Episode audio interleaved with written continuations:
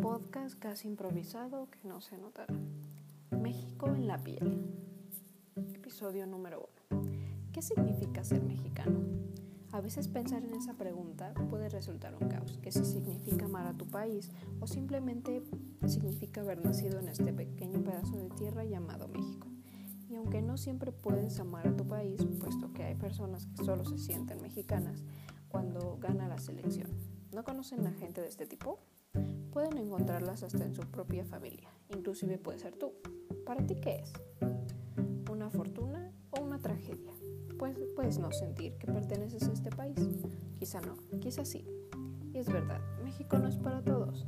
Lamentablemente no se le ha inculcado a las personas un sentido de pertenencia correcto, una buena educación, inclusive unos buenos valores, la corrupción, entre otras cosas, que nos han vuelto un país pobre, tercermundista. En cada rincón de México pueden hallarse vestigios y artilugios de guerras, protestas sociales y grandes momentos o movimientos revolucionarios, al igual que abusos, crímenes, violencias, injusticias, miedo y pobreza.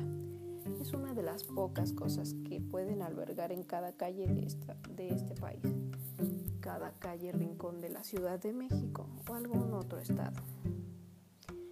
Pero ser mexicano contribuye a la pobreza. Pensamientos tan pobres es lo que han hecho a México ser un país tercermundista, un país pobre.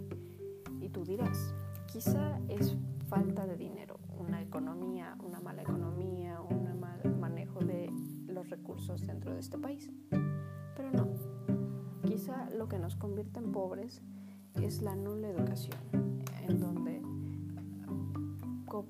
pagar por un sistema educativo o un programa educativo para una persona que lo requiere porque es un derecho básico puede costar incluso más que cualquier otra cosa. Precios poco accesibles para la gente. Aunque puede tener su lado bueno, puedes sentirte alegre celebrando alguna festividad que claro, son bellas, son antiguas y son mexicanas. Mientras en la, en la calle hay gente sin comida. Mientras los puestos políticos son mejores pagados que casi cualquier otro puesto laboral. Y que, ojo, no todos requieren alguna experiencia, no todos requieren alguna preparación.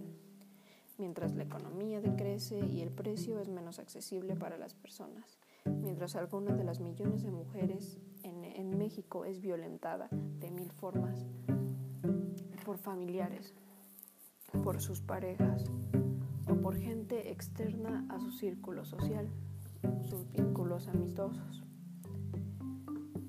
con ideales machistas, con más de mil feminicidios al mes, al año. Pero quizá no, quizá no lo sabes. Quizás no puedes verlo, quizá no te ha tocado, quizá eres de esas personas que no defienden el movimiento, pero está bien, cada quien tiene su forma de pensar. Mientras cada día la inseguridad y la impunidad es algo diario, ser mexicano no es tan malo después de todo. Ser mexicano también puede ser bueno. Ser mexicano puede darte un sentido de pertenencia en el que tú puedas sentirte contento ser parte tu familia, eres mexicano. Puedes amar tu país y ser una persona que, que invierta en su futuro, una persona que vea por los demás y que se interese en ser en alguien más, formar una persona, ser algo más que un simple ciudadano mexicano y poder aportar algo al propio país. Y todos aportamos algo, bueno o no, simplemente se trata de haber nacido en un país. Contribuir a este y a un beneficio común también es importante. Claramente tener una mente abierta, puesto que siempre hay cosas nuevas. Que si México es el segundo país en aprobar el matrimonio homosexual, quizá el más machista, quizá el más pobre, quizá el con escasos recursos, o en un país en donde matan por querer defender, en donde se burlan por querer, una, querer justicia, exigir respeto, que por, que por existir, por ser mujer, tienes que ser violentada, en donde no puedes decidir sobre tu cuerpo.